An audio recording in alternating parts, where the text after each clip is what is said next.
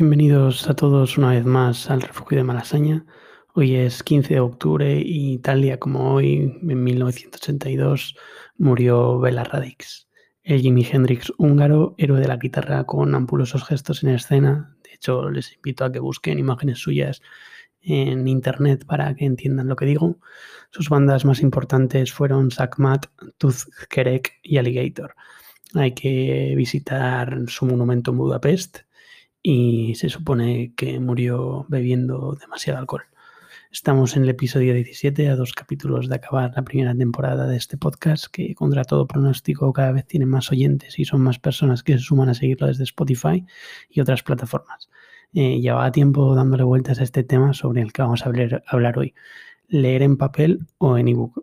Es ciertamente peleagudo porque la respuesta puede parecer evidente y estoy casi convencido de que la mayoría de las personas que están escuchando ahora mismo esto dirían que prefieren leer en papel 100%. Pero lo cierto es, no sé si lo saben, pero durante el confinamiento la venta de ebooks aumentó un 50%. Y es que el ebook parece que no, pero poco a poco sigue creciendo y obviamente en el estado de alarma, sin poder la gente salir de casa, se convirtió en una alternativa rápida y sencilla para empezar un nuevo libro. A mí la verdad que no me llama la atención el ebook y mira que me gusta tener todos los gadgets del mundo.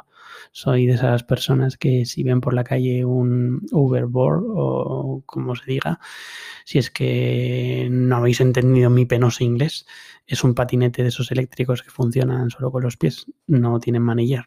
Pues bien, si yo veo uno de esos por la calle, lo quiero me flipa la tecnología por muy absurda que sea y aunque esté concebida para hacernos más vagos de lo que ya somos.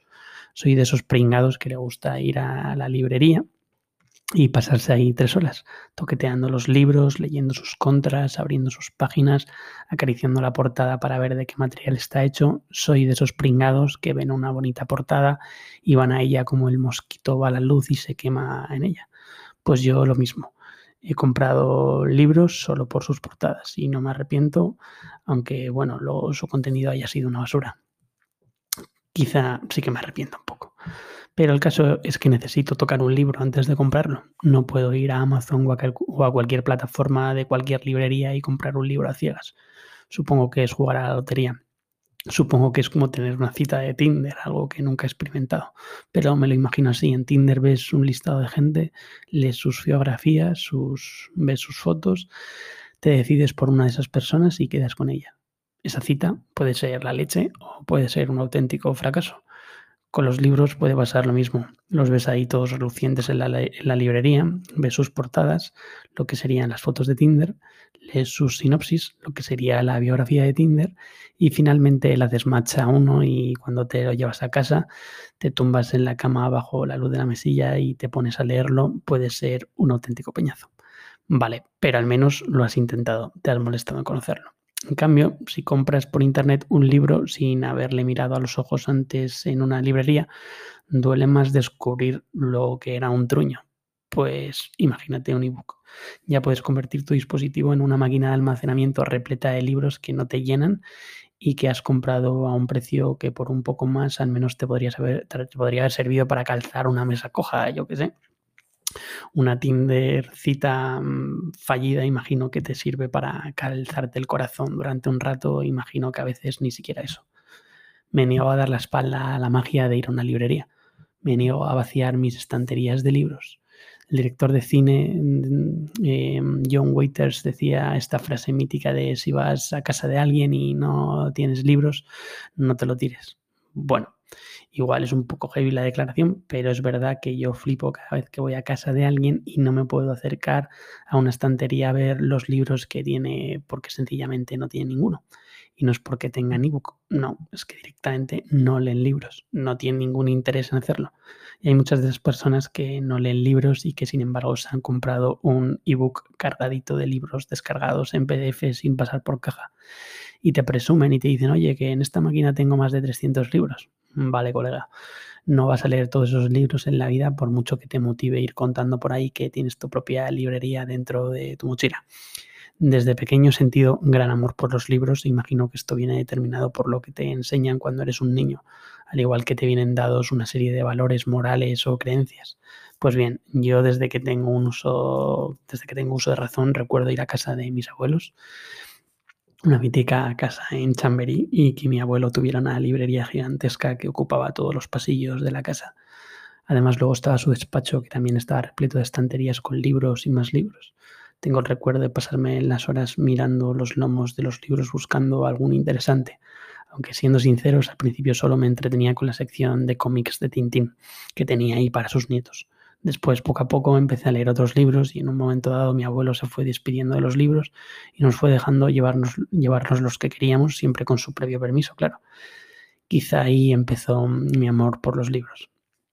Em, de hecho, tenía aquello que se pone en las librerías, en las bibliotecas, estanterías, etcétera, que es una frase latina que estaba, yo creo que, pues en las, estancias del Vaticano, como que ponían eh, quien sustra, lo pone en latín, quien lo ponía en latín, quien sustrajese uno de estos libros de esta biblioteca eh, recibirá la excomunión, ¿no? Y tú, joder, de pequeño veías eso y claro, ibas a llevar tus libros sin pedir permiso ni de coña, ¿no?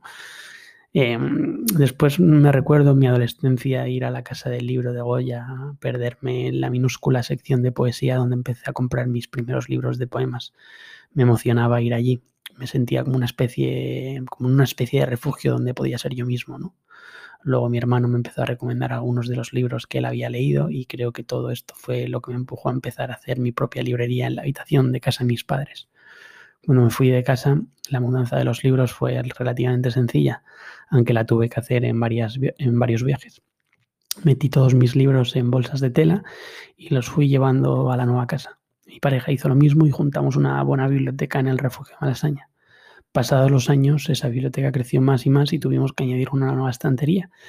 Y ahora que nos hemos mudado, una de las cosas que más ha costado mover han sido los libros que los metimos en cajas, en cajas y más cajas de cartón que pesaban una tonelada y bueno, las tres estanterías mm, también costó llevarlas lo suyo, porque no contratamos una empresa de mudanzas. Postdata, contratado una empresa de mudanzas. Pero ya os digo que todo ese peso no lo cambio por un ebook, o eso creo. El caso es que es cierto que llevaba tiempo pensando hablar sobre esto, pero no veía la forma hasta que esta mañana estaba viendo Instagram y han salido los stories de mi amigo Blon, que para quien no le conozca es un freestyler, rapero y escritor que he tenido la suerte de conocer hace unos años porque publicamos libros en la misma editorial y coincidimos en un recital en el retiro con motivo de la feria del libro de aquel año y desde entonces no hemos perdido el contacto. De hecho, le invité a presentar mi último libro en la FNAC de Callao y acabamos hasta las tantas viendo latas de cervezas por las calles de Malasaña después de haber quemado la barra de un garito a base de chupitos de Jagger. Con esto quiero decir que Blon ya es un colega y que hoy en el podcast no vamos a hacer una entrevista al, al, uso. No vamos a repasar su trayectoria o a hablar de sus temas, que por cierto, si no los conocen, tienen que escucharlos. Lo que van a presenciar hoy es una conversación entre colegas cómo hablan los colegas ahora, por notas de voz de WhatsApp. Como os decía, esta mañana he visto que había subido un stories de su ebook con el que está leyendo Beso Feroz de Roberto Saviano, editado por Anagrama. Hace unas semanas también subía un stories en el que decía que se ha pasado al ebook y que está contento de la decisión que ha tomado. Yo, en mi escepticismo, pensé, ¿qué cojones te está pasando, Blon? ¿Por qué haces esto? Así que, ¿por qué en vez de preguntármelo a mí mismo y no obtener ninguna respuesta. Hablamos con él sobre esta conversación que he tenido. ¿Qué pasa, Blon? Bienvenido al refugio de Malasaña. Lo primero de todo, pregunta obligada. ¿Qué tal estás y cómo has llevado estos meses tan inciertos en el mundo? ¿Cómo ves el futuro? Pues bien, bien. Todo lo, lo bien que se puede estar en estos tiempos tan extraños. Pero bueno, la verdad es que difícil porque yo que estoy acostumbrado a viajar bastante, a a ir a hacer eventos con, con las salas con público y tal, y ahora todos los eventos que estamos haciendo, que bueno, te digo todos, por no decir los poquísimos, pues son muy pocos, son a puerta cerrada, entonces muy extraño. Las redes también están un poco paradas, pero bueno, estoy intentando darle caña a otros, otros proyectos que puedo hacer desde casa. Estoy con, con una línea de ropa, estoy escribiendo temas nuevos, estoy escribiendo también bastantes poemas nuevos y tal, y, y planteándome otros proyectos que me dejen también una libertad creativa mayor que, que lo que es ir a una batalla, que es al final a lo que me dedico principalmente. Me parece muy interesante esto que me comentas sobre libertad creativa, porque en el fondo yo creo que a todos esta pandemia nos ha dado una visión diferente de las cosas y a nivel creativo nos ha puesto entre la espada y la pared. Como dices, las redes están un poco muertas, solo hay un tema que monopoliza todo y el arte, la cultura están como en un segundo plano, ¿no? Esto me hace plantearme si el arte tiene sentido cuando no hay nadie al otro lado esperando a recibirlo, o al menos no como antes. No sé qué piensas, tío. Te iba a preguntar ya por el tema ebooks, pero permítame que me salga del guion con tus respuestas. Sí, a ver, yo pienso que el arte siempre tiene sentido aunque se haga para uno mismo, ¿sabes? Y de hecho creo que al final el, el arte verdadero es el que nace eh, de uno mismo y para uno mismo, ¿no? Digamos. Porque yo, por ejemplo, en mi caso, cuando me pongo a escribir, sí que es cierto que, sobre todo con las canciones, me pasa que al final, cuando acabas de terminar el tema y lo, y lo repasas y tal, piensas esto a la gente le gustará, esto no, pero siempre eh, te nace, te brota del interior, digamos, y siempre lo haces, pues en mi caso es para para poder desahogarme, para, poder expresar todo aquello que quizá sin un folio no podría expresar. Ahora bien, eh, sí que es cierto que al final, y más cuando llegas a unos niveles que vives de tu arte, pues claro que es muy importante eh, lo, que la audiencia, lo que la audiencia piense de tu... Ya no solo lo que piense, sino cómo, cómo perciba ese arte, ¿no? Y, al final ya no, no es solamente una cuestión de ego, que también, porque a ti te, infla el ego el que la gente diga qué bueno eres, qué bien lo haces, sino para, poder salvar a esas personas igual que te salvas a ti mismo, ¿no? Digamos. O sea, que, esas palabras que, que esa gente no, logra encontrar no logra, o no logra eh, verbalizar, pues poder ponérselas tú delante y que, que igual que tú, que tú mismo puedes ayudarte a, en, el camino, digamos, también poder ayudar a esas personas.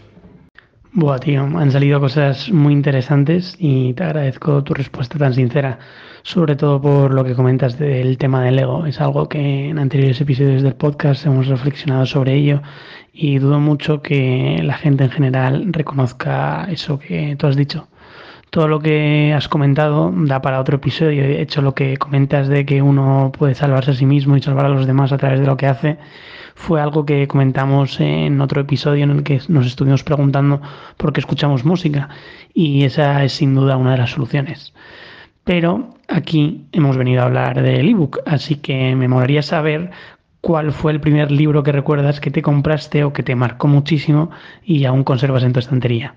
Pues ya sabes, tío, si, si quieres en otro momento hacemos un episodio hablando de cualquier otra cosa, por supuesto, por mí ya sabes, un placer.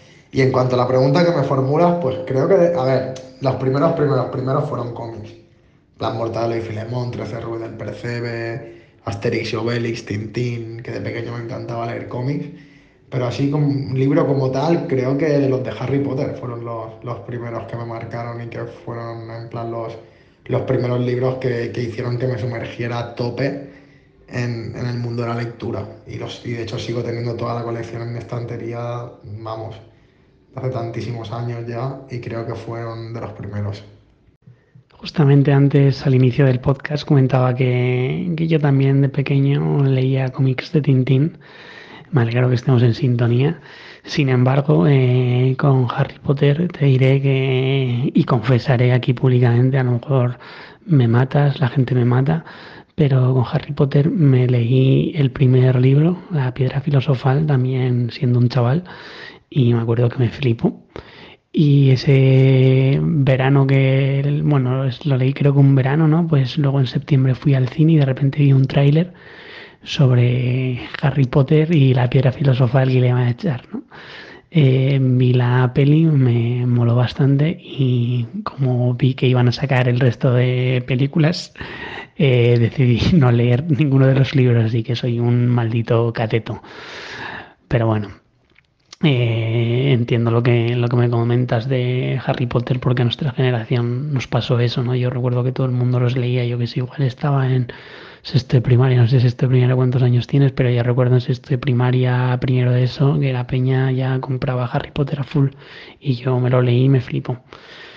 Y nada, tío, em, te quería comentar, hay una frase que, que se le atribuye a Alfonso X el Sabio que dice así, quemad viejos leños, leed viejos libros, bebed viejos vinos, tened viejos amigos. Ahora que te has pasado al ebook, que fue algo que comentaste en tu Instagram, ¿se pueden leer viejos libros a través de un ebook? Sí que es una pregunta un poco extraña, pero bueno, en realidad lo que te quiero preguntar es ¿por qué te has pasado al ebook? Cuéntanos. Hombre, me parece, parece una, una muy buena frase, la verdad.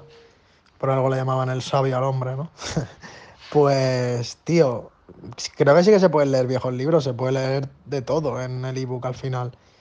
Sí que es cierto que ahora entraremos más en profundidad, que hay pros y contras, pero bueno, en, en cuanto a la pregunta que me formulas, me pasé al ebook porque me lo recomendó un colega que es un ávido lector y me dijo, tío, es una de las mejores compras que he hecho en mi vida, tal. Y yo pensé, fuah, en verdad al principio como que no me atraía mucho la idea y era un poco reacio a, a, los ebooks.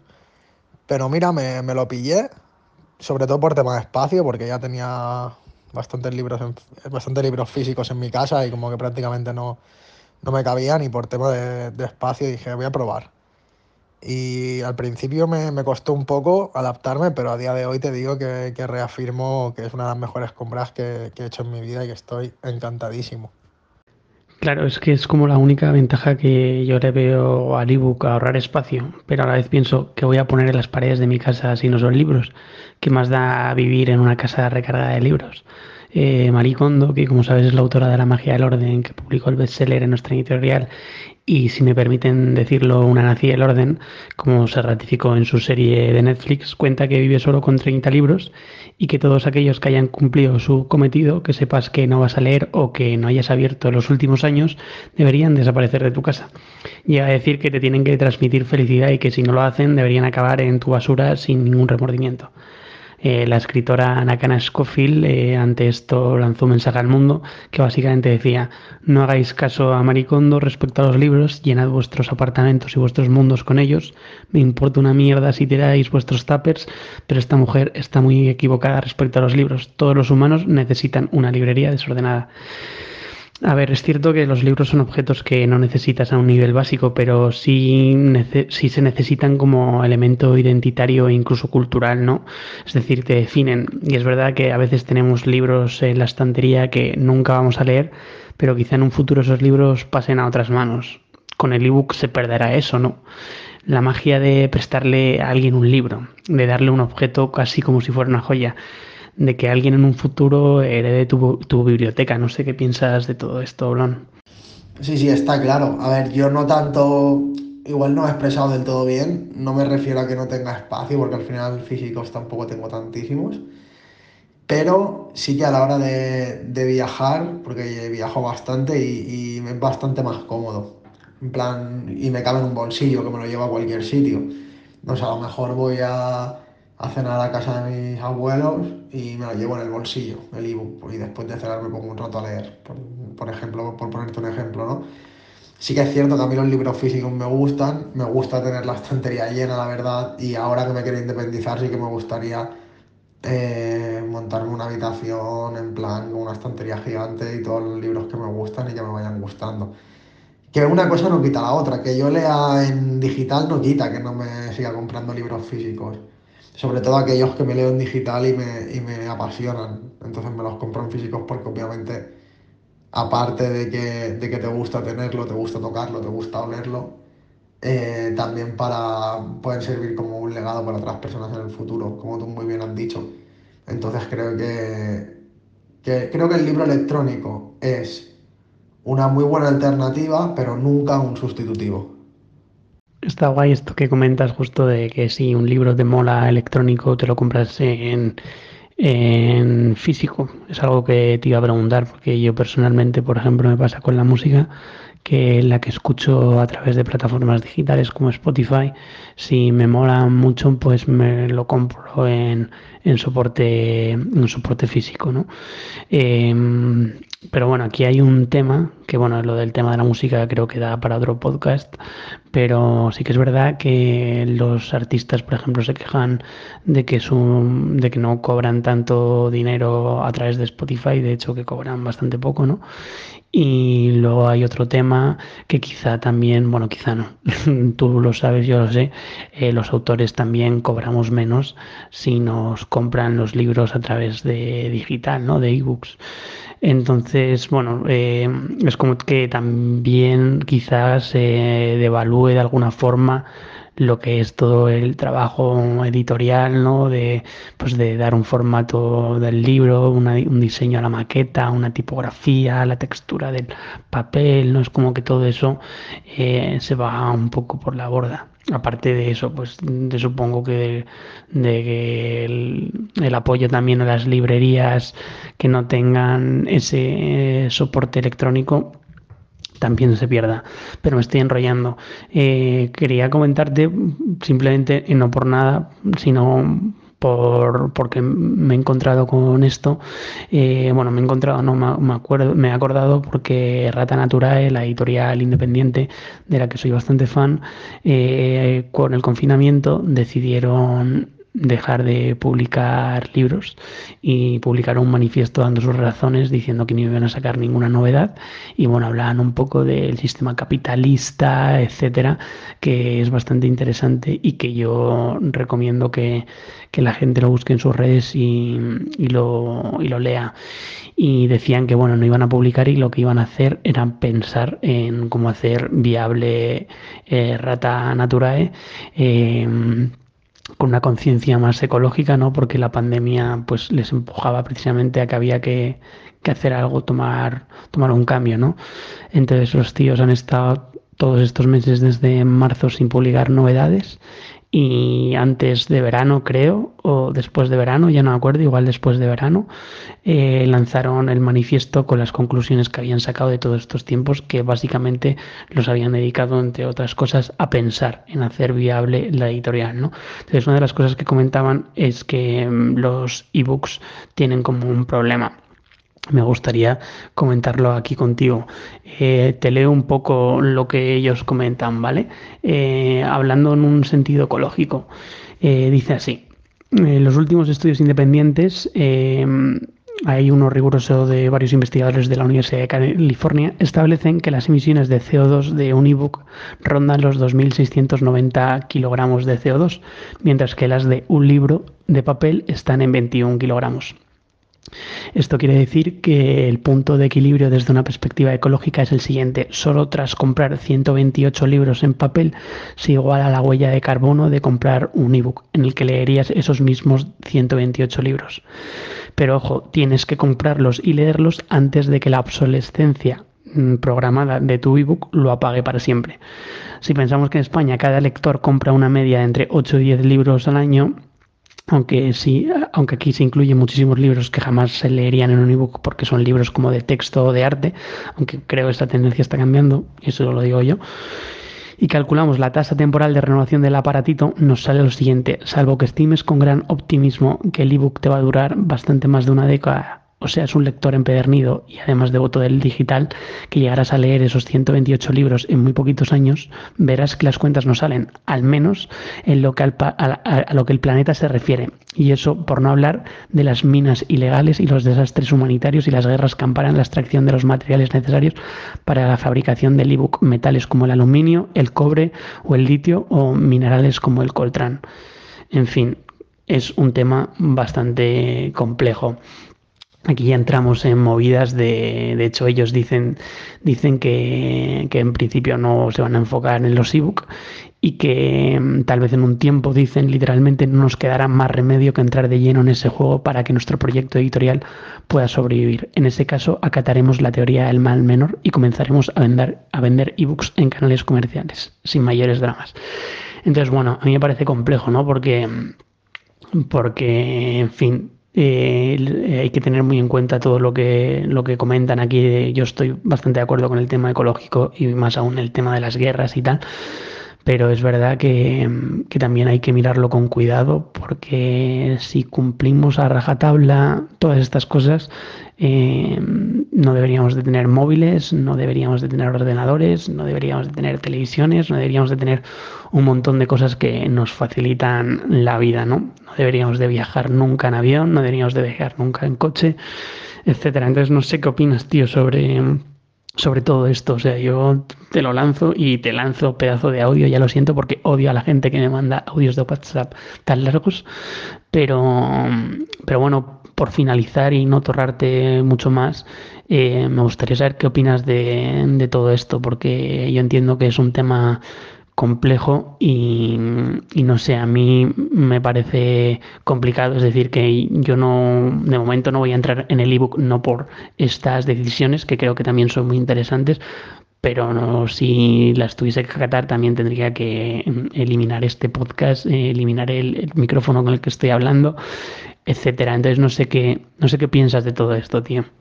Pues mira, tío, mientras me formulabas la, la pregunta, que de hecho me estaba pareciendo muy interesante todo lo que, lo que me has explicado en, en, esta, en esta pequeña charla, en este pequeño monólogo. Me ha parecido súper interesante. Pues mientras lo escuchaba, tío, ya se me estaba ocurriendo una respuesta que al final tú mismo la, la has dicho, ¿no? Creo que es una respuesta egoísta y una respuesta hipócrita, pero es que creo que nosotros somos hipócritas por naturaleza. Primero de decir que yo no sabía estaba desinformado, pues es otro de los problemas del ser humano, la, desinformación. Estaba desinformado sobre el impacto medioambiental y ecológico que tiene la fabricación de un ebook. Me ha parecido súper, súper interesante. Pero es que por esa regla de tres no te estaría enviando una nota de audio por, por este teléfono, ni estaría viendo la tele, ni escuchando la radio, ni cogiendo el autobús, ni el tren. Y, y te lo digo y parece, o sea, realmente es, me, siento una mierda por excusarme así, porque es que no tiene, no tiene justificación. Pero creo que al final es un poco que, miramos para otro lado. O sea, que tampoco nos queremos informar, porque a veces parece que si no sabemos las cosas, todo lo que hagamos eh, tiene una justificación, porque no estamos informados.